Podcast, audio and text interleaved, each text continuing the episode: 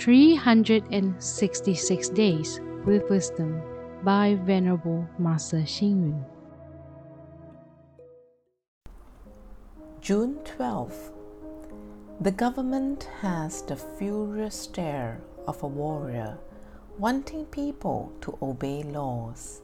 Buddhism has the kind look of a bodhisattva wanting people to be self disciplined. The stability of a country and the orderliness of a society are maintained by laws. As the saying goes, every country has its laws and every home has its rules. Even soldiers have their own laws and religions have their own precepts and so forth. In reality, does obeying laws or adhering to precepts give oneself freedom or oppression?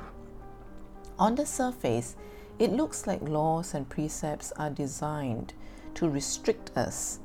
In actual fact, however, we can only obtain freedom by obeying the laws or precepts.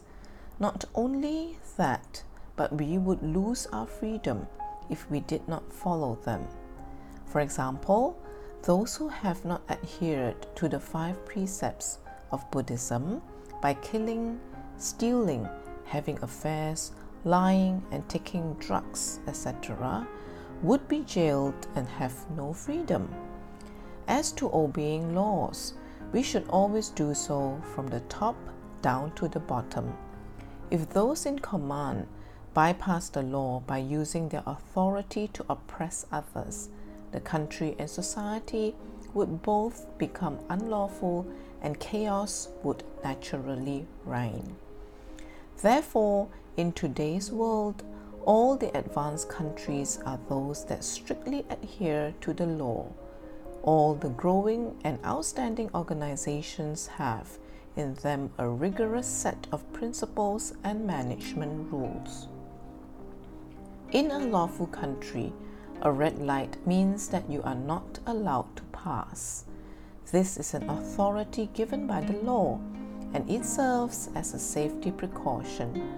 A zebra crossing means that vehicles must stop for pedestrians to walk across. This authority is clear and must be obeyed. Although a simple no entry sign or a rope used to cordon off an area may look insignificant, it represents the authority of the law and should not be taken lightly. Read, reflect, and act. All the growing and outstanding organizations have in them a rigorous set of principles and management rules. Please tune in, same time tomorrow as we meet on air.